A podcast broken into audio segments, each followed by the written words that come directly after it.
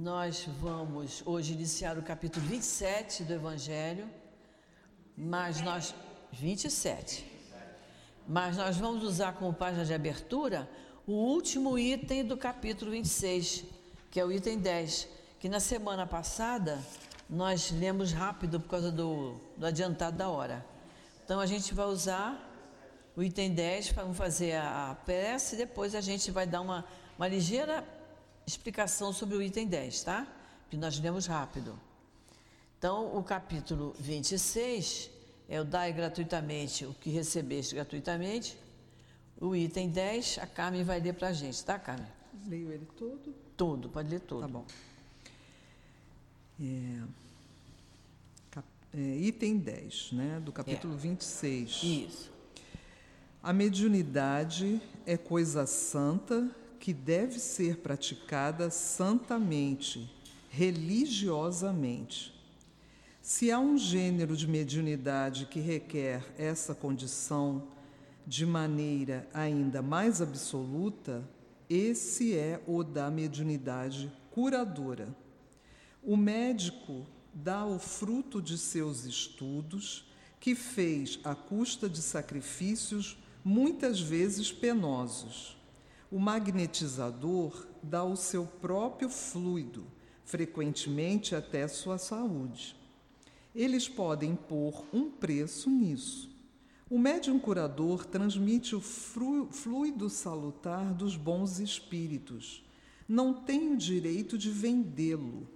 Jesus e os apóstolos, ainda que pobres, nunca fizeram pagar pelas curas que realizaram. Que aquele, pois, que não tem do que viver, procure recursos em outras fontes menos na mediunidade, e que apenas lhe consagre, se assim for preciso, o tempo de que possa dispor materialmente. Os espíritos lhe levarão em conta o seu sacrifício e o seu devotamento, enquanto que se afastam daqueles que esperam fazer da mediunidade um meio para alcançar melhores posições. Então vamos fazer a nossa prece para iniciarmos o nosso estudo. Querido Jesus, querido amigo Emanuel, patrono do nosso estudo do Evangelho, querido altivo, espíritos amigos que trabalham aqui no nosso SEAP, na nossa casa de amor, trabalham nos fortalecendo, nos dando sempre a esperança de que estudando a doutrina espírita, mais nos aproximaremos deles, dos bons espíritos. Nós agradecemos pela grande oportunidade que estamos tendo fazendo esse estudo e te pedimos, Jesus, que nos envolva sempre com teu manto de paz, de luz, de equilíbrio e que possamos sempre tirar muito proveito de tudo que nos for passado nesses estudos. É em teu nome, Jesus, e é em nome dos espíritos queridos que trabalham aqui no nosso SEAP, na nossa casa de amor, em nome de Deus, nosso Pai, que pedimos permissão para iniciarmos o estudo da manhã de hoje. Graças a Deus. Então, esse item 10 do capítulo 26 está ligado ao título de mediunidade gratuita. E é uma passagem de Kardec e ele vem dizendo o que é muito sério. Ele vem dizendo o que é muito sério. A mediunidade é coisa santa e deve ser praticada santamente. Isso dá uma responsabilidade muito grande a nós médiuns. A mediunidade é coisa santa. Então, tanto faz a mediunidade curadora lá do passe de cura, como a mediunidade que é, é empregada na mesa mediúnica, na desobsessão, quanto a mediunidade utilizada aqui no trabalho do passe. É de uma responsabilidade muito grande e ele diz: ela deve ser praticada santamente, ou seja, com toda a dedicação da sua alma, do seu coração, do seu amor, da sua vontade de passar fluidos benéficos para quem está ali precisando. na grande maioria das vezes, as pessoas vêm à casa espírita por isso. Ela diz: ah, eu vou lá, vou tomar um passe, vou tomar uma, um copinho daquela água fluidificada, aquilo me faz um bem muito grande. Olha a responsabilidade do médium, de permitir que a pessoa saia daqui dizendo: eu melhorei. Depois do passe, a minha dor de cabeça, a minha dor no pescoço, ou a minha ansiedade melhoraram. Então ele diz: trabalho santamente e religiosamente. O que, que é isso? Fazer uma coisa religiosa é com compromisso. Eu tenho o compromisso de estar aqui para a reunião de sábado. Eu vou dar passe na reunião de sábado. Então a reunião começa às 10 para as 10, eu devo chegar lá às 9 e meia para a gente sentar, se acalmar, fazer a nossa prece interior, usufruir desse ambiente do nosso salão, que é um ambiente onde os espíritos trabalham santamente e religiosamente. Então nós temos que fazer a nossa parte. Olha como isso é de uma responsabilidade enorme. Por isso que quando o médium chega ou em cima da hora ou dois minutos atrasados, ele não pode dar passe. Às vezes a pessoa diz assim, puxa, mas é porque a condução estava ruim. Mas não pode dar passe, porque ele não se harmonizou. Ele chegou da rua correndo, apavorado porque estava atrasado, tum, sentou ali. E para levantar para dar passe, não pode. Tem que estar harmonizado para que o trabalho seja feito santamente e religiosamente. É isso que o Kardec recomenda. Depois ele diz assim: olha, é, o médico dá o fruto dos seus estudos, dos seus sacrifícios, muitas vezes penosos. O médico faz uma faculdade de seis anos, depois ele faz uma residência de mais tanto tempo, ele compra os livros, são caríssimos. Né? O rapaz e a moça que faz a faculdade gastam dinheiro de passagem, porque eu sei que uma sobrinha minha terminou medicina agora, uma hora estava no Gafre, outra hora estava no Souza Guiar, outra hora estava na clínica da família, então não tem vida própria. O médico que estuda, que se esforça, ele praticamente não tem vida própria. Ele trabalha muito, ele se esforça muito. Então ele tem o direito de, quando montar o consultório dele, cobrar né? Porque foi o esforço dele. Isso é o médico. Ele diz: o magnetizador dá o seu próprio fluido. O que, é o magnetizador? É aquele que, que, que faz é, hipnotizador, é o hipnotizador, né? Quem sabe praticar isso, ele está gastando o seu próprio fluido quando ele consegue hipnotizar a criatura. E tem também aquelas pessoas que são que têm um magnetismo são pessoas que prendem a nossa atenção, são pessoas com que a gente se sente bem quando está junto. Muitas vezes a gente não está bem, está com uma dorzinha de cabeça, aí aquela pessoa chega, a gente bate um papo, não deu passe na gente, nada disso, só conversou, só nos ouviu e a gente sai se sentindo melhor.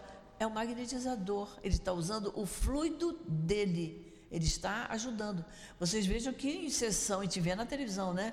Eu nunca vi fora da televisão. O hipnotizador, ele cobra, porque ele está gastando o fluido dele, o tempo dele. Aí ele diz: o médium curador transmite o fluido salutar dos bons espíritos. O médium curador não dá o fluido dele, ele dá o fluido dos mentores espirituais. Por isso que o médium no dia do passe, ele não pode fazer uma refeição pesada, muito especialmente se ele vier trabalhar na parte da tarde. A comida no almoço tem que ser uma coisa leve, porque nós somos como se nós fôssemos os, os vasos comunicadores, né? O fluido vem do espírito superior, passa por nós e sai pelas nossas mãos. Eu não posso estar nem com meu coração com rancor, nem com a minha mente perturbada, nem com o meu estômago cheio de, de feijoada. Não tem nada a ver. Eu tenho que estar desimpedida completamente para que o fluido entre limpo e saia limpo. Olha como a responsabilidade do médium é enorme. E do médium curador, muito, muito, muito. E isso não tira a responsabilidade do receptor. Por isso que quem toma passe de cura ali, antes ouve do médium que está responsável lá tem uma palestrinha ali de dois, três minutos, explicando a responsabilidade do receptor. A pessoa não pode chegar e dizer, ah, eu vou para o passo de cura. Chega aqui atrasado. Eu vejo muito isso. Passo de cura tem que, se for da reunião das três, de quarta-feira tem que chegar aqui duas e meia, duas e vinte. Mas tem gente que chega três horas, tem gente que chega até três e dez, três e quinze. Então, por bondade, por caridade dos médios, permitem que a pessoa entre. Mas ela não está fazendo a parte dela. Se ela chegar cedo, sentar ali e se acomodar para esperar o momento de ser chamado, ela está fazendo a parte dela. Mas se ela chegar correndo apavorada, suada, nervosa porque chegou atrasada, porque não olhou o relógio, ela não está fazendo a parte dela. O médium vai fazer a parte dela, dele. Mas se tiver o médium, os, os espíritos são caridosos. Eles se penalizam, eles, eles têm misericórdia por aquela pessoa que é faltosa. Então eles ajudam. Mas a ajuda seria completa se tanto o médium curador tivesse uma ideia perfeita do trabalho dele, como o receptor tivesse a ideia perfeita do que ele tem que fazer a parte dele. Vocês estão entendendo a diferença? Que ele está falando do trabalho do médico, que pode cobrar, o magnetizador, que pode cobrar, o médium não pode. Existem seitas, não, eu não sou religião, seitas que cobram. Existem seitas que cobram. Dizem até, ah, porque é, é do Oriente, não sei de onde, e cobram. Isso está errado. Isso está errado, está contra as leis de Deus. E está contra o que nós estamos estudando aqui, certo? E ele fala que Jesus e os apóstolos não cobravam por nada que faziam. E depois, no último parágrafo, ele diz que aquele, pois, que não tem do que viver, ele é médium, mas não tem do que viver, que ele procure outra fonte para ganhar dinheiro mas não dentro da casa religiosa. Então, isso aí que eu queria falar sobre esse, esse item 10, que isso é importante, né? Se a pessoa disser assim, olha, aquela pessoa ali, ela vai, vai te dar um passe, ela te acalma, depois ela te dá um copinho d'água, você paga. Eu conheço uma pessoa que frequenta uma seita e ela é médium, e ela disse para mim, se for pobre, eu cobro assim 10, 20 reais. Mas se eu souber que tem dinheiro, eu cobro 100, 200. Eu cobro e cobra. Entendeu, gente? Isso existe. Mas agora nós temos que ter olhos de ver, né? Nós espíritos temos que dizer isso aí não é bom, isso não é certo. Então não me interessa. Tem que ter cuidado. Ela vai, ela vai responder por isso. Ela vai responder por isso. Foi muito interessante que eu estava num, num lugar em que uma, uma pessoa dessa estava lá e virou para mim e disse assim: Olha, estou vendo atrás de você. Eu falei: Um espírito muito bom. E eu estou sempre muito bem acompanhada. Pode parar por aí. Entendeu? Porque eu não acredito numa mediunidade em que você vive daquilo, daquele dinheiro. Então não quero saber a opinião dela, quem é que estava atrás de mim. Eu sei que quem está atrás de mim está muito bem, está muito bom. Se não tiver, eu peço a Deus que ajude né? Mas eu estava tão bem ali naquele momento, que, não sei o que, que a pessoa queria dizer. Depois, depois dizer, depois disse, agora você me dá aí 100 reais. não, quero saber disso não. Então vamos lá, vamos começar o capítulo 27, pedir e obtereis, para a gente dar uma analisada nele. Então vamos ler o item 1, a qualidade da prece. Item 1. E quando orardes, não vos assemelheis aos hipócritas que gostam de orar ficando de pé nas sinagogas e nas esquinas das ruas para serem vistos pelos homens. E a gente, olha, não sei, aqui pela Barra, Recreio, aqui pelas margens, eu não vejo isso. Mas me dizem que lá para cima, Cascadura, Madureira, Diodoro, ainda tem muito isso. Pessoa em praça pública faz aquela roda e fica uma criatura ali rezando. Não é exatamente o que está escrito aqui? Não faça isso, não vos assemelheis aos hipócritas que ficam nas esquinas e nas ruas para serem vistos. Está tá, tá na Bíblia, eu não sei que Bíblia que aquelas pessoas leem, que não lê isso. Kardec utilizou a Bíblia. Vocês vão ver aqui, ó. Isso aí é Mateus, capítulo 6, versículos 5 a 8. Está na Bíblia. Não é invenção de Kardec, não é invenção da doutrina espírita. Está na Bíblia, que não é para rezar na rua, nem nas esquinas, nem nas praças. E as pessoas ainda até hoje ainda fazem isso. Em verdade vos digo que eles já receberam a sua recompensa. Vós, porém, quando quiserdes orar, entrai no vosso quarto e, fechada a porta, orai a vosso Pai em segredo. E vosso Pai, que vê o que se passa em segredo, vos dará a recompensa. Que, que, que rezar em segredo? É ir para um cantinho, né? Num cantinho que ninguém. Per... Ir para um cantinho que ninguém perturbe. Não tem televisão ligada, não tem rádio ligado. Eu vou para um cantinho da minha casa que ninguém me perturbe. E quando quiseres orar, é orar em segredo. É isso, é, é você com você mesmo. Aí você conversa com Jesus ou com o Espírito que você estiver em afinidade. A oração nossa em segredo é diferente da oração que a gente faz aqui. O que a gente faz aqui é pra, serve para todo mundo, né? Todo mundo que está no salão pode repetir o que a gente está falando. Repetir mentalmente, né? Mas orar em segredo sou eu com Jesus. Eu, se eu estiver com uma dor muito grande na perna que eu operei, eu digo, ai Jesus, minha perna está doendo tanto, me ajuda, permite que o doutor Erma me dê um passe. Eu posso falar isso aqui na mesa? Vocês vão dizer assim, o que, que aconteceu com ela? Ela está rezando pela perna dela? E nós não temos nada com isso. Então, é isso aqui. Quando eu quiser orar, eu sozinha, eu vou para um canto. Ali eu choro, ali eu falo com Jesus, aí eu falo, quem quiser falar com Maria, com Nossa Senhora, quem quiser falar com Deus, quem é católico fala com seus santos de preferência, né? Ali eu, eu me desabafo ali na minha oração. Agora, em público é diferente. Então ele diz: é, quando quiserdes orar, entrai no vosso quarto e fechada a porta, orai ao vosso Pai em segredo. Ele manda que seja no quarto, mas cada um sabe qual é o cantinho da casa que vai poder fazer a sua oração, né?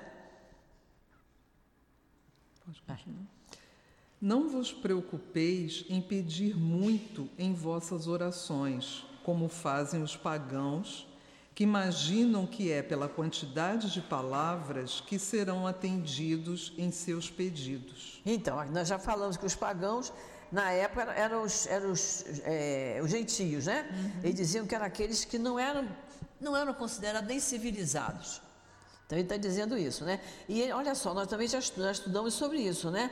Imagino que pela quantidade de palavras que serão atendidos. A prece não precisa ser longa ela tem que ter, ser, ser feita com, com fé, com fervor, não é? Isso é que e com muita honestidade, com muita lealdade. Mas não precisa ser longa e nem precisa ser repetido, precisa? Não precisa ser repetido. Não vos torneis, pois, semelhantes a eles, porque vosso Pai sabe do que tendes necessidades antes que o peçais. Mateus capítulo 6. Isso. Só por curiosidade, olha só, Mateus capítulo 6, versículos 5 a 8, parou no 8. Uhum. Do 9 ao 13 é o Pai Nosso. Então aqui era Jesus fazendo uma série de recomendações aos apóstolos, aos discípulos, aqueles que o acompanhavam. Então ele começa a dizer, então não, não, fala em segredo, reza em segredo, não precisa ser uma prece muito grande, Aí ele diz assim: agora então eu vou dar um modelo para vocês. Então, se vocês forem lá na Bíblia, Mateus capítulo 6, do versículo 9 a 13, é o Pai Nosso, que é a prece que Jesus deixou para nós como modelo. Né? Se nós entendermos como nós vamos estudar o Pai Nosso no próximo capítulo, capítulo 28. Se nós entendermos o que, é que nós estamos falando no Pai Nosso, é de uma responsabilidade muito grande. E basta que a gente fale o Pai Nosso uma vez. Não precisa ser sete vezes, nem três, nem dez vezes, né? Não precisa. Porque aí vira penitência e espírita não faz penitência. A nossa penitência é o esforço que a gente faz para se livrar das nossas más tendências, não é isso? Então, isso aqui ele está recomendando aos apóstolos como é que eles deveriam orar. Vamos para o item 2? Quando vos apre apresentardes para orar, se tiverdes qualquer coisa contra alguém, perdoai-o, para que vosso Pai, que está nos céus, também vos perdoe os vossos pecados. Se não o perdoardes, vosso Pai, que está nos céus, não perdoará vossos pecados. E não é isso que a gente fala no, no Pai Nosso? Perdoa as nossas ofensas, assim como nós perdoamos a quem nos tem ofendido. Então, quando eu digo assim, assim como eu perdoo a quem tem me ofendido, é na mesma medida. Então, eu estou pedindo ao Pai que perdoe os meus erros, assim como eu perdoo a quem erra comigo. E se eu não perdoo, ele está dizendo aqui, ó. Se não perdoar, de vosso Pai que está nos céus, também não vai perdoar os seus pecados. E a palavra é pecado, porque a Bíblia é traduzida por católicos que usa a palavra pecado. A gente usa nossas imperfeições, nossos erros, não necessariamente a palavra pecado, né? Mas é o sentido é o mesmo. E Kardec, quando passa da Bíblia para o Evangelho segundo o Espiritismo, ele passa exatamente como está na Bíblia, para que não haja dúvida que ele mudou alguma coisa. Então, por isso ele usa o termo pecado. Mas a gente está entendendo isso, né?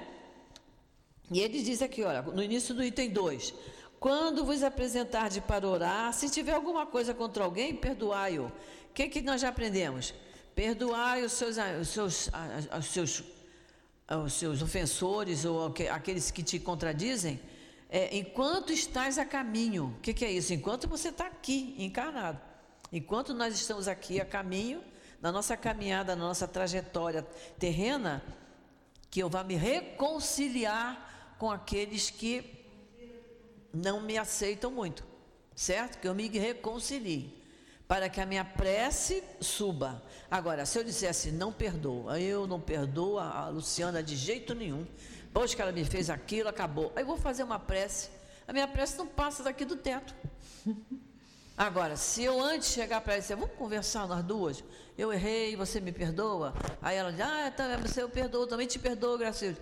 Agora vamos rezar junto. Aí é outra coisa. É isso que ele está dizendo aqui. Antes de fazer a sua prece, veja se você tem alguma coisa contra alguém, para se reconcilie para que a sua prece suba até o alto. Vamos para o 3. E disse também esta parábola a alguns que punham sua confiança em si mesmos, como se fossem justos e desprezavam os outros. Quer dizer, Jesus estava percebendo, né? Quem estava em volta dele, quem era sincero, quem não era. Então ele disse essa parábola para alguns que punham a sua confiança em si mesmo. Ou seja, eu sou mais eu. Uhum. Ou seja, eu sou vaidosa, eu sou orgulhosa, né? É, mesmo como se, fossem, é, como se fossem justos e desprezavam os outros. Que quando no momento em que eu sou vaidosa e que eu sou orgulhosa, o outro para mim é pequeno.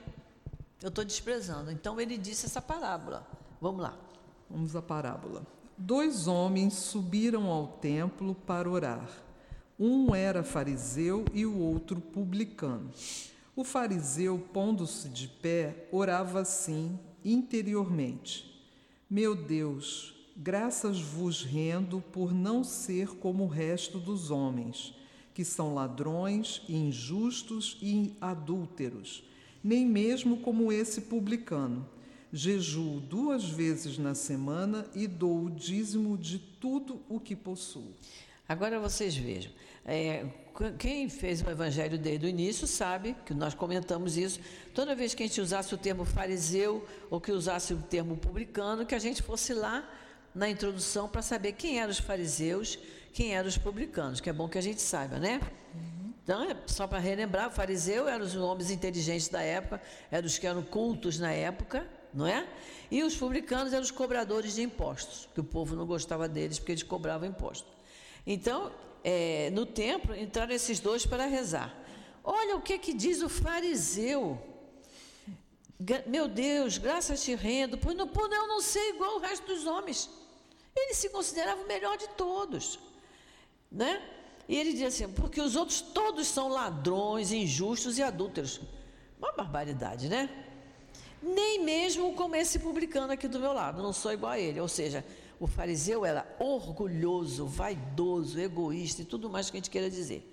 Eu jejuo duas vezes na semana e dou o dízimo de tudo que tenho. A única coisa boa que ele fazia era dar o dízimo do que ele tem, ou seja, uma parte do dinheiro dele ele ajudava o povo. Agora, jejuar, a gente sabe que o jejum só é bom para nós mesmos. Quem faz o jejum está limpando o seu organismo. Só isso. Está fazendo bem para si mesmo. Porque se eu jejuar aqui dois dias, duas vezes na semana, não vai acontecer nada com a Carmen. Né, Carmen? Não. O jejum é bom para cada um. Não tem nada a ver com, com caridade, com ajudar o próximo, amar, o inimigo, não tem nada a ver. Então, ele, isso, esse argumento para Jesus não valia. Jejuar duas vezes na semana. Agora, dar o dízimo de tudo que eu possuo, ele já tinha uma pequena luzinha na caminhada dele. Se é que ele dava mesmo o dízimo, uma parte do que ele possuía, né? Aí ele continua. A, a, a parábola continua. A parábola continua. O publicano, ao contrário, conservando-se afastado, nem mesmo ousava levantar os olhos para o céu, mas batia no peito, dizendo: Meu Deus, tem piedade de mim, que sou um pecador. Quer dizer, ele era publicano porque era a profissão dele. Era a profissão dele. Então ele. É. Que ele, ele, ele cobrava imposto. A gente tem que pagar imposto, não tem? A gente compra feijão e arroz pagando imposto. Ali já está embutido o imposto. Né? Quem recebe um dinheirinho melhor paga imposto de renda. Tem que pagar o imposto de renda. Então a gente paga impostos. Agora, a criatura que vai ver a declaração de imposto de renda, se está certa ou está errada, ela não é uma pessoa ruim, é a profissão dela.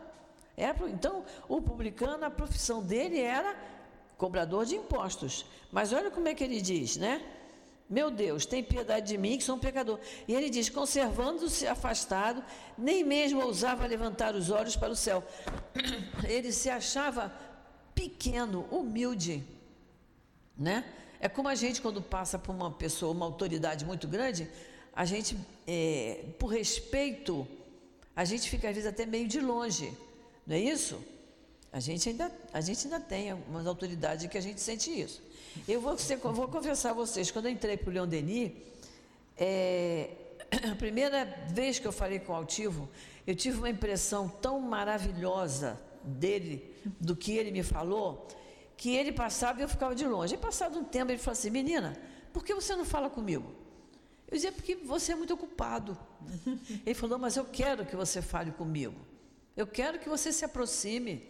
Eu quero saber como é que você está porque eu respeitava tanto a, pessoa dele, e ele vivia, parecia assim um, um doce com as formiguinhas atrás. Sim. Aonde iria uma comitiva atrás dele. Tudo gente que queria falar, pedir alguma coisa, dar uma chorada. Entendeu? E eu então ficava de longe, mas ele sentiu que eu ficava de longe. E ele me cobrou isso, mas eu quero que você fale comigo, que você se aproxime. Então foi muito bom isso, né, para mim, dele ter feito isso comigo. Me, me deu uma, uma alegria muito grande né? Então, o publicano, ao fazer uma prece a Deus, ele, ele se achava muito pequeno. Por isso ele disse: Meu Deus, tem piedade de mim, que eu sou um pecador. E, e, e todos nós somos, todos nós temos as nossas inferioridades, né? Cada um de um tamanho. Quando nós estudamos lá o capítulo 5, Bem-aventurados os aflitos, tem uma parte em que, em que, Jesus, é, em que o, o, a pessoa chega e reza para Jesus e diz: Perdoa-me, Senhor, porque pequei. Está lá no capítulo 5. Se todo mundo tivesse a coragem, no final do dia, dizer: Perdoa-me, Senhor, por, por alguma coisa que eu fiz do teu desagrado. Como está na questão 919A do Livro dos Espíritos, né? que Santo Agostinho pede que a gente à noite faça aquela avaliação. Se eu faço uma avaliação e eu reconheço que naquele dia eu feri alguém, magoei alguém, prejudiquei alguém, que eu possa dizer isso. Perdoa-me, Senhor, porque eu errei. Não precisa dizer porque pequei, mas eu tenho consciência de que eu errei. Que eu, que eu tenha consciência disso. Então, foi assim que o publicano, que era detestado pelo povo, foi assim que ele, foi isso que ele rezou. Enquanto que o fariseu falou aquilo tudo. Todo mundo que está aqui é ladrão, injusto, adúltero, né? É, e eu não sou como esse publicano. E Deus ouviu a prece dele e fez, mas o que, que é isso? Até o pobre coitado que estava ali, não sou igual a ele. Não, não sou igual a ele. Pois é. Aí Jesus disse, né? Eu é. vos declaro que este voltou para casa justificado. Quem é este? Aquele que falou por último, né? Que é o publicano, publicano. né? E não o outro, porque aquele que se eleva será rebaixado, e aquele que se humilha será elevado. Será Lucas. elevado. Aqui, Lucas, está em Lucas, é. Ele, porque aquele que se eleva será rebaixado. A gente se eleva nas mínimas coisas. Quando eu digo assim, ah, eu quando eu eu estou no sinal de trânsito e o, a pessoa vem me pedir alguma coisa, eu abro meu vidro, eu converso com a pessoa. Se eu fizer isso, muito bem, melhor para mim. Mas eu não tenho que dizer isso para todo mundo, porque eu estou me elevando. Né? E eu sou honesta com vocês. Eu, no, no, momento, eu e o marido de cabelo branco, a gente não abre o vidro, não. Porque a gente não sabe o que, que pode acontecer. Então, nós temos que fazer a nossa parte. Se a gente puder ajudar, se estiver vendendo alguma coisa que puder ajudar, vamos ajudar. Mas abrir o vidro, como muita gente prega isso, que tem que abrir o vidro e conversar, depende de como você está, de você ter segurança para fazer isso, não é? Mas eu não posso impor isso a ninguém. E nem posso sair para ninguém dizendo o que, que eu faço para o meu próximo. Eu estou me, me elevando. Então, quanto mais eu contar minhas vantagens, mais eu serei rebaixada moralmente. Porque a gente, eu não tenho que contar o que eu faço de bom, eu tenho que ter coragem de contar o que eu faço de errado. De chegar pra, aí, por isso que a gente vai se reconciliar. Reconheço que ofendi, magoei, vou lá e peço desculpa, peço perdão. Não é isso? Então, ele, aquele que se eleva será rebaixado. E aquele que se humilha será elevado. Se humilha no sentido de, de se tornar pequeno, de não fazer questão de, de aparecer. Né? Então, acho que ficou bem entendido aqui essa, essa parábola, não ficou? Uhum. Porque Kardec continua explicando. Vamos para o item 4. As qualidades da prece são claramente definidas por Jesus. Quando orardes, disse ele, não vos coloqueis em evidência, mas orai em segredo. Não vos preocupeis em orar muito, porque não é pela quantidade de palavras que sereis atendidos mas pela sua sinceridade. Antes de orar, tendes, se tendes qualquer coisa contra alguém, perdoai-o, porque a prece não poderá ser agradável a Deus se não partir de um coração purificado de todo sentimento contrário à caridade. Já falamos sobre isso, né? Quando explicamos ali a passagem da Bíblia. Orai, enfim, com humildade como publicano e não com orgulho como fariseu. Examinai vossos defeitos e não vossas qualidades. E se vos comparardes aos outros, procurai o que há de mal em vós. É isso aí, tá vendo? Isso aí, olhar o capítulo 10, que é Bem-aventurados misericordiosos, né? Que a gente vai ter, porque a gente, a gente quando procurar ver o que é de errado ainda. Vocês já repararam? A gente conversa com, com qualquer profissional, ele é sempre muito bom profissional, né? Ele diz assim: ah, eu como professor, eu, eu como médico, eu como enfermeiro. Ninguém diz assim: ah, eu errei muito, eu me atrapalhei muito, eu, não, eu, eu sei que não fui o melhor. Dificilmente a gente encontra, a gente só conversa com gente que é o melhor. Né? Até se for, é, se for o, o, o, o chefe de cozinha, ele é o melhor de todos. Já se for uma costureira, é a melhor de todas. Então é, é assim que a gente é. Mas estamos num planeta de provas e expiações. E se a gente continuar sim vai descendo, vamos ficar reprovados. Vai renascer outra vez aqui no planeta de provas e expiações. Então é isso aí. Nós já analisamos bem isso, né? Uhum. Para a gente examinar os nossos defeitos. E quando a gente se comparar aos outros, mas que a gente antes lembre, mas eu também, eu também tenho esse erro. Posso não estar errando mais hoje, porque estou estudando a doutrina, estou aprendendo, mas já fiz muito, já fiz muito. Vamos para a eficácia da prece? Item 5. Seja o que for que peçais na prece, crede que obtereis e vos será concedido. Marcos. Então, isso aí ele está falando é, que vos será concedido se for pedido, como ele diz lá em uhum. cima, né? com fé, com sinceridade, com coração limpo, e será concedido na medida e no momento em que Deus achar que, eu, que aquilo pode me ser concedido. Sabe? Às vezes a gente pede coisas, a gente está sonhando com uma coisa, a gente pede, poxa, eu já pedi tantas vezes e não recebo. Eu me lembro de uma vez uma pessoa, há muitos anos, ela veio conversar comigo que o filho cometeu lá um, um delito qualquer e estava preso. estava preso há dois meses. E ela então disse para mim: há dois meses que eu rezo de manhã e de noite com o mesmo objetivo, pedindo a Deus para soltar o meu filho. E ele não me ouve. Aí eu disse para ela: olha só, será que com dois meses seu filho já se curou? Se ele sair de lá, ele não vai cometer outro delito? Há quantos anos seu filho comete delito? Ah, ele está me dando trabalho há uns cinco anos. Há cinco anos que seu filho está errando, ninguém estava rezando por ele, ele não se esforçou de melhorar. Leva um tempo.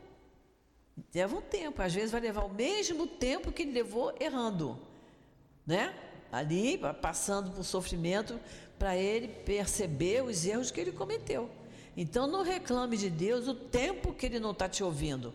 Ele está te ouvindo, mas ele também está analisando a situação do seu filho. Seu filho precisa melhorar, precisa se arrepender para ter a chance de sair dali da prisão.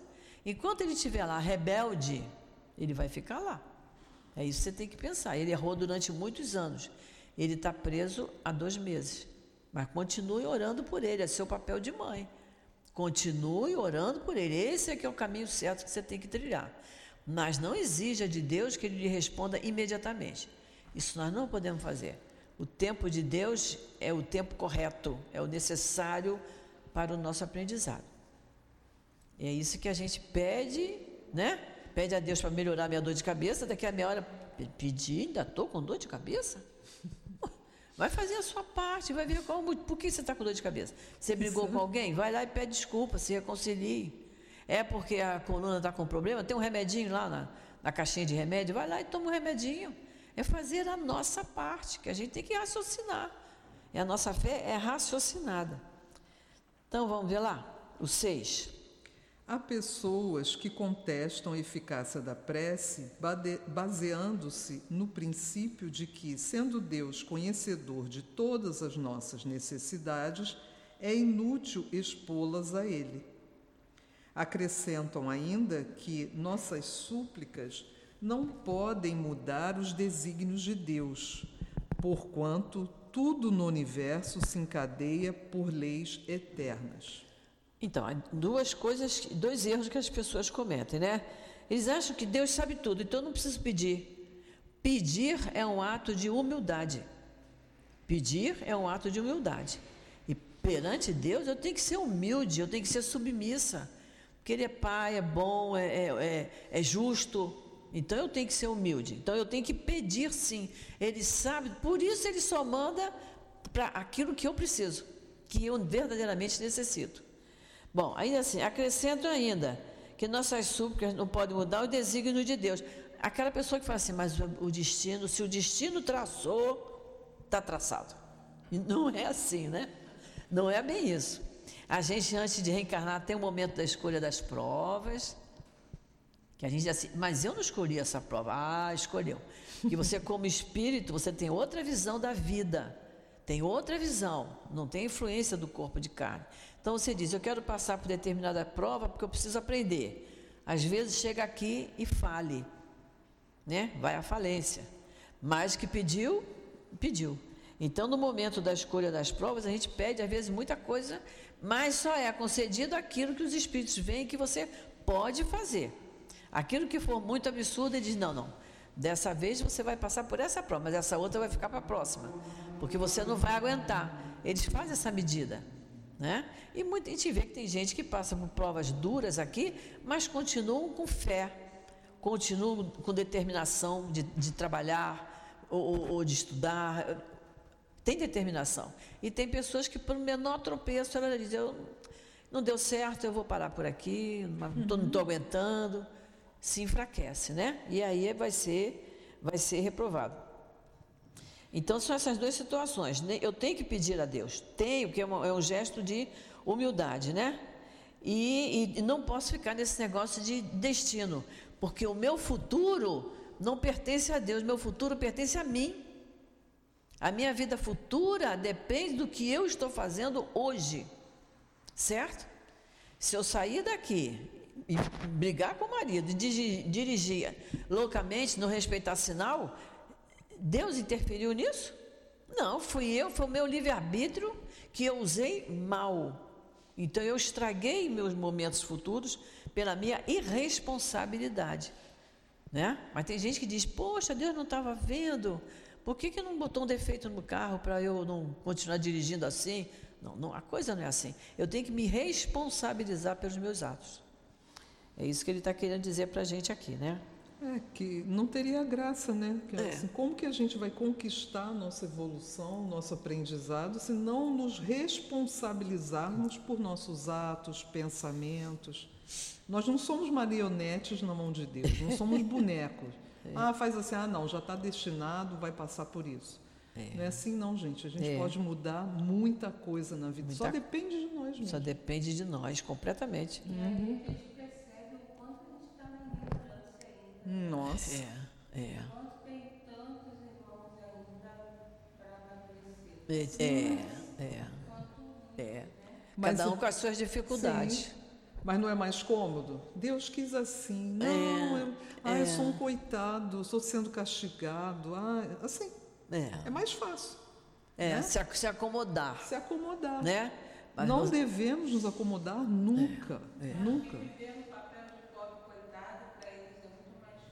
é, é, é. É, É. Você pode não lembrar da sua prova, mas você fala assim, não, peraí, se está acontecendo isso, alguma coisa que eu tem posso aí. fazer, O que, que né? eu posso fazer para aprender com É. isso e modificar essa situação? É simples, é. mas E, e é isso que a nossa doutrina ensina. A prova é para nos educar. sim, É, é igual a prova da escola. Você vai fazer a prova na escola. Se você estudou, você tira uma nota boa e você é promovido. Se você não estudou, você vai ter que repetir. A prova, a palavra está dizendo, é isso, e é isso mesmo. A prova para nós é educativa. Então, se eu passar por aquilo com consciência e entendendo que aquilo ali é para me educar e eu vou mudar de agora em diante, né? Por exemplo, a pessoa bebe. Nós temos aí a lei seca, mas tem gente que, se não tiver o guarda lá na esquina, não, ali, não, ali não tem blitz, não, eu posso passar. Então ele bebe e passa por ali. Aí bate com o carro, vai no poste, vai não sei aonde, né? Certo? Então é, foi uma irresponsabilidade dele. Você vê que como as coisas se encadeiam bem, né? Tem que ter lei humana para melhorar a nossa parte moral. Tem que ter a lei seca para as criaturas perceberem que não pode beber e dirigir. Precisava isso? é tão óbvio. Precisava né? ter essa lei humana dizendo isso? Não precisava, né? A pessoa tinha que entender, não, eu bebi, não estou muito equilibrada, não posso dirigir. Mas tem que ter, né? Porque nós precisamos disso. Há leis naturais e imutáveis que, sem dúvida alguma, Deus não pode anular segundo o capricho de cada um. Mas daí a crer que todas as circunstâncias da vida estão submetidas à fatalidade, a distância é muito grande. Quais são as leis naturais imutáveis? As leis de Deus. Não matarás, não roubarás. Está lá no, no- no decálogo, né? E, e fora isso, lei, de, de amor, lei de caridade. Né? Então, são as leis naturais, elas são imutáveis. Não é isso? Então, pessoa- Deus não, não não anula isso aí. São natural que é da natureza e veio de Deus. Ele não vai mudar. Agora, aquilo que está preso às circunstâncias da vida, às circunstâncias da vida que eu estou vivendo e que eu faço da minha vida, essa daí precisa de lei humana para policiar. Porque muitas vezes sozinho a gente não sabe se comportar. Se assim fosse, o homem seria apenas um instrumento passivo, sem livre-arbítrio e sem iniciativa, Que foi o que você falou, né? que eu acabei de falar. É, né? é. Nessa hipótese, só lhe restaria curvar a cabeça sob a ação dos acontecimentos, sem procurar evitá-los e não deveria procurar esquivar-se dos perigos. É, se tiver que acontecer, vai acontecer. Então não, me, não vou me esquivar do perigo. Está escrito, né? Vou, vou continuar fazendo o que eu estou fazendo. Deus não lhe deu a razão e a inteligência para que não se servisse delas, a vontade para não querer, a atividade para ficar inativo. Olha só que, que coisa, hein? Uma frase pequena e cheia de motivos, Cheio né? de motivos. Deus não lhe deu a razão, o raciocínio, não é? Não lhe deu a inteligência para você não se servir delas. Eu tenho que usar a minha inteligência. O que, que é mais inteligente? O que, que, o que é mais inteligente? É eu sair, eu beber e dirigir? Ou eu dizer, não, hoje eu tenho que dirigir, não posso beber? Aliás, é mais inteligente ainda eu não beber bebida alcoólica, né? Que só vai estragar meu fígado, meu estômago, vai te dar uma alegriazinha de uns minutos e muitas vezes essa alegriazinha é fatal, né? E ele diz: "E não lhe deu a vontade para não querer". Se nós temos a vontade, Leon Denis faz, fala que a vontade é uma potência da nossa alma. A gente faz as coisas porque tem vontade de fazer, de repente faz a coisa errada porque a vontade está mal, tá mal dirigida, né? Mas nós temos a vontade. Então, se Deus me deu a vontade, é porque eu, eu quero fazer as coisas, é para eu ter um querer, é para eu ter gosto pelas coisas, né? E não lhe deu a atividade para você ficar inativo. Nós temos os braços e as pernas, é para a gente andar, caminhar, trabalhar. Não é para eu ficar num canto dizendo, oh vida, que coisa terrível eu vou ficar por aqui mesmo, que eu não estou aguentando mais, né? Com a mão no queixo. Não, não. Os braços para a gente trabalhar, as pernas para a gente caminhar, para a gente andar. Certo? É isso que está dizendo. Olha, razão, inteligência, vontade, atividade, Deus nos deu. Então vamos usar para o bem. Sendo o homem livre para agir em todos os sentidos, seus atos têm para si e para os outros consequências subordinadas ao que ele fez ou deixou de fazer. Olha, sendo homem livre, ou seja, tendo o livre arbítrio, é a maneira de você julgar o que eu devo e o que eu não devo fazer, né? O que, que é o, árbitro, né? O, o, o cara que está lá no jogo de futebol decidindo se, se o menino eh, cometeu uma falta ou não cometeu, né? Se vai ter pênalti, se não vai ter. É o árbitro, está arbitrando sobre o jogo. Nós temos livre arbítrio. Ou seja, eu faço aquilo que eu acho que eu tenho que fazer. Eu faço aquilo que eu quero fazer. Agora eu tenho responsabilidade para dos meus hábitos. Eu tenho livre-arbítrio, mas eu tenho responsabilidade. Eu não posso sair por aí fazendo o que eu bem entender da minha vida, porque eu tenho livre-arbítrio. O livre-arbítrio está colado na responsabilidade, né? Só não tem isso quem não tem, quem é doente mental. Aí é outra Sim. coisa, ele não tem vontade própria. Ele é dirigido, porque ele não, não raciocina. Mas nós que estamos raciocinando, temos que saber dirigir o nosso livre-arbítrio. Por, por, por conseguinte, por sua iniciativa, há acontecimentos que forçosamente escapam à fatalidade e que não destroem a harmonia das leis universais da mesma forma que o avanço ou o atraso dos ponteiros de um relógio não destrói a lei do movimento, sobre a qual está estabelecido o seu mecanismo. Isso aqui é para a gente ler várias vezes para entender. Sim. Mas ele quer dizer o seguinte: se o meu relógio parar agora, 15 para as 10, quando for 15 para as 11, ele ainda está em 15 para as 10, mas a minha vida já está em 15 para as 11. Uhum. Então, a minha vida, o caminhar da minha vida, não depende do movimento do ponteiro do meu relógio. Se ele quebrar, eu tenho que, 15 para as 11, eu tenho que estar fazendo aquilo que eu tinha que fazer 15 para as 11. Então, ele está dizendo aqui que há, há situações em que você não escapa à fatalidade. Então, é porque era o momento que aquilo tinha que acontecer. Não foi buscado por você. Por exemplo, quando há um, um, um terremoto, as pessoas que foram prejudicadas ali não fizeram a terra tremer, né? O terremoto é um, um ajuste lá dos blocos de terra, a terra treme e quem está trabalhando ali no, no, seu, no seu escritório, na sua casa, a casa cai, você se machuca, se, né? Mas você não foi buscado por você. Aquilo foi uma, uma, fatalidade, foi uma coisa da natureza que aconteceu. Então você não teve culpa nisso, mas era o momento que você tinha que passar por aquilo. Vocês vejam que quando há uma catástrofe, tem uns que morrem, tem outros que ficam gravemente feridos, Isso traz consequências e tem outros que saem completamente ilesos. É a prova de cada um. Não é? Um precisava, estava no momento dele desencarnar, o outro tinha que passar pela prova de ficar deficiente das pernas, dos braços, de qualquer coisa.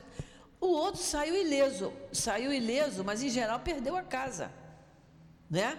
Mas saiu inteiro. É, é para ele reconhecer. Por que será que o meu vizinho morreu e eu não aconteceu nada comigo? Não é para ele fazer uma análise da vida dele? Quando a gente acontece uma, uma catástrofe na vida da gente, quando acontece uma coisa muito triste, a gente tem que parar para pensar e dizer: meu Deus, o que, que eu tenho que aprender com isso? Não é à toa. Alguma coisa eu tinha que aprender com aquela situação. Então que a gente perceba, que a gente perceba isso, né?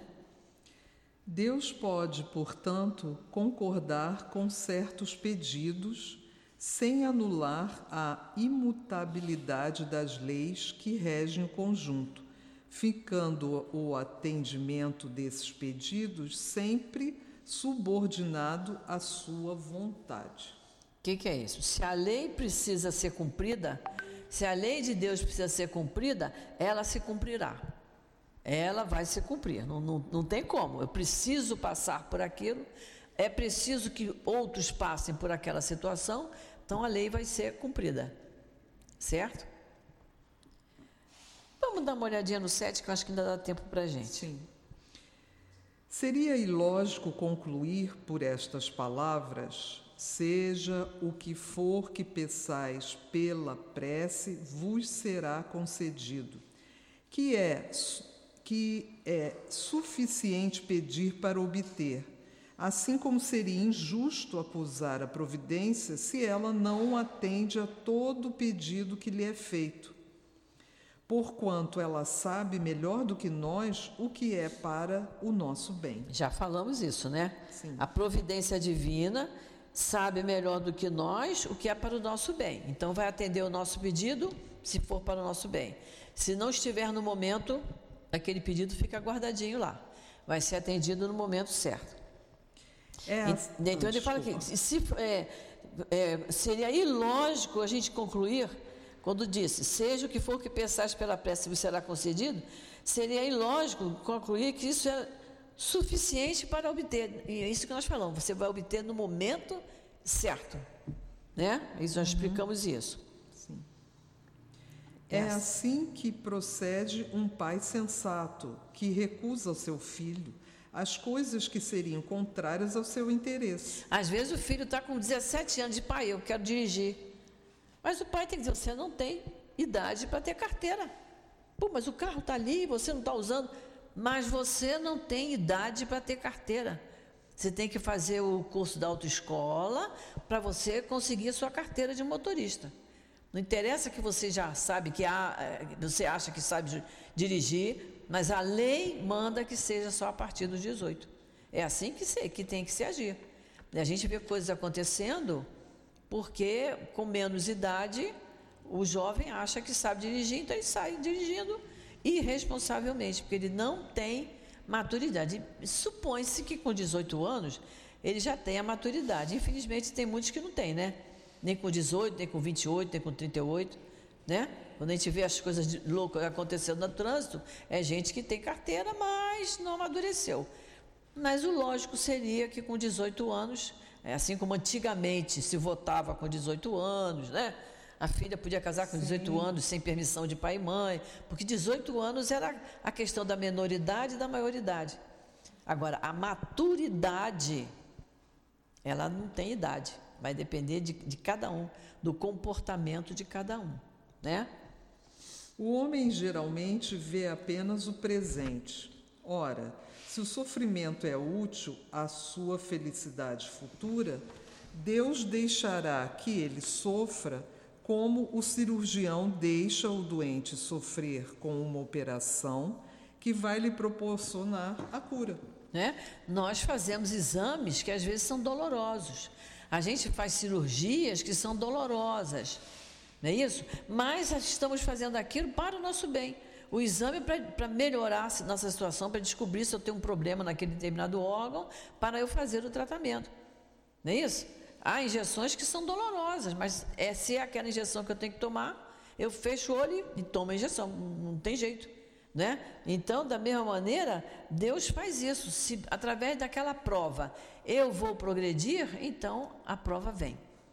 Para que a gente progrida, porque o interesse de Deus é que a gente progrida, a lei do progresso é uma lei divina, natural, para que todos progridam para irmos para o um mundo feliz.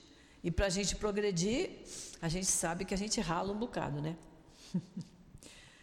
o que Deus lhe concederá, se ele o pedir com confiança, é a coragem, a paciência e a resignação.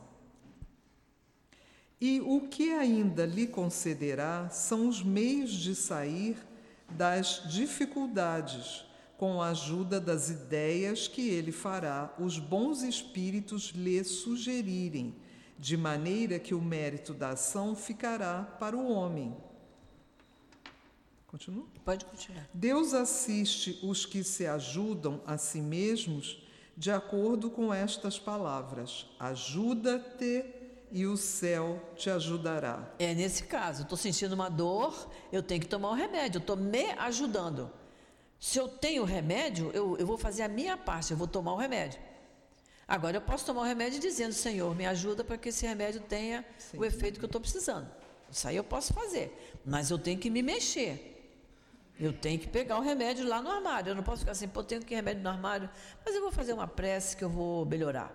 Bom, por que, que eu vou ficar sentada, acomodada, se eu posso me levantar, pegar o remédio, tomar o remédio e pedir a Deus que me ajude?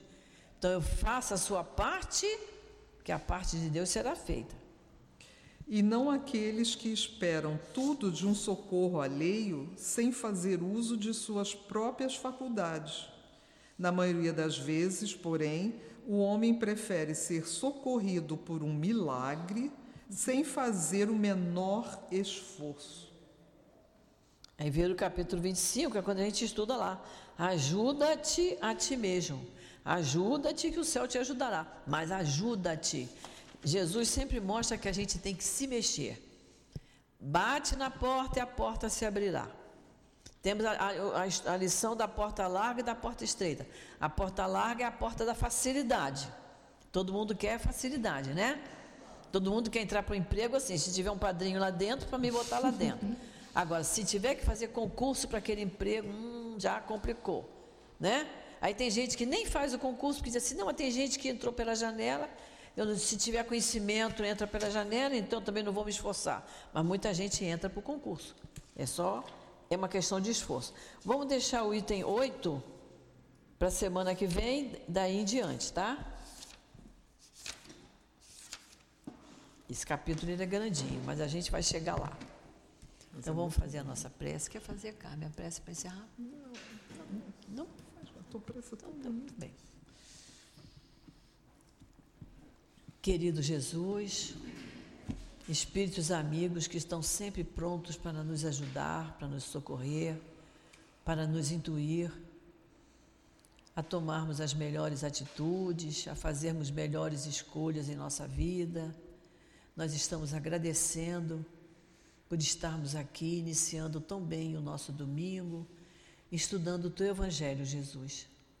Permite, Senhor, que os teus ensinamentos fiquem gravados no fundo de nossa alma, mas também alertando a nossa inteligência, a nossa razão, os nossos melhores sentimentos, para que possamos, Senhor, agir com o nosso próximo da mesma maneira que gostaríamos que agissem conosco. Então, Jesus, em teu nome, em nome dos espíritos queridos que trabalham incansavelmente no nosso SEAP, na nossa casa de amor. Em nome de Deus, nosso Pai, que encerramos o nosso estudo do Evangelho da manhã de hoje. Fica conosco, Senhor, porque nós precisamos sempre muito de Ti. Graças a Deus.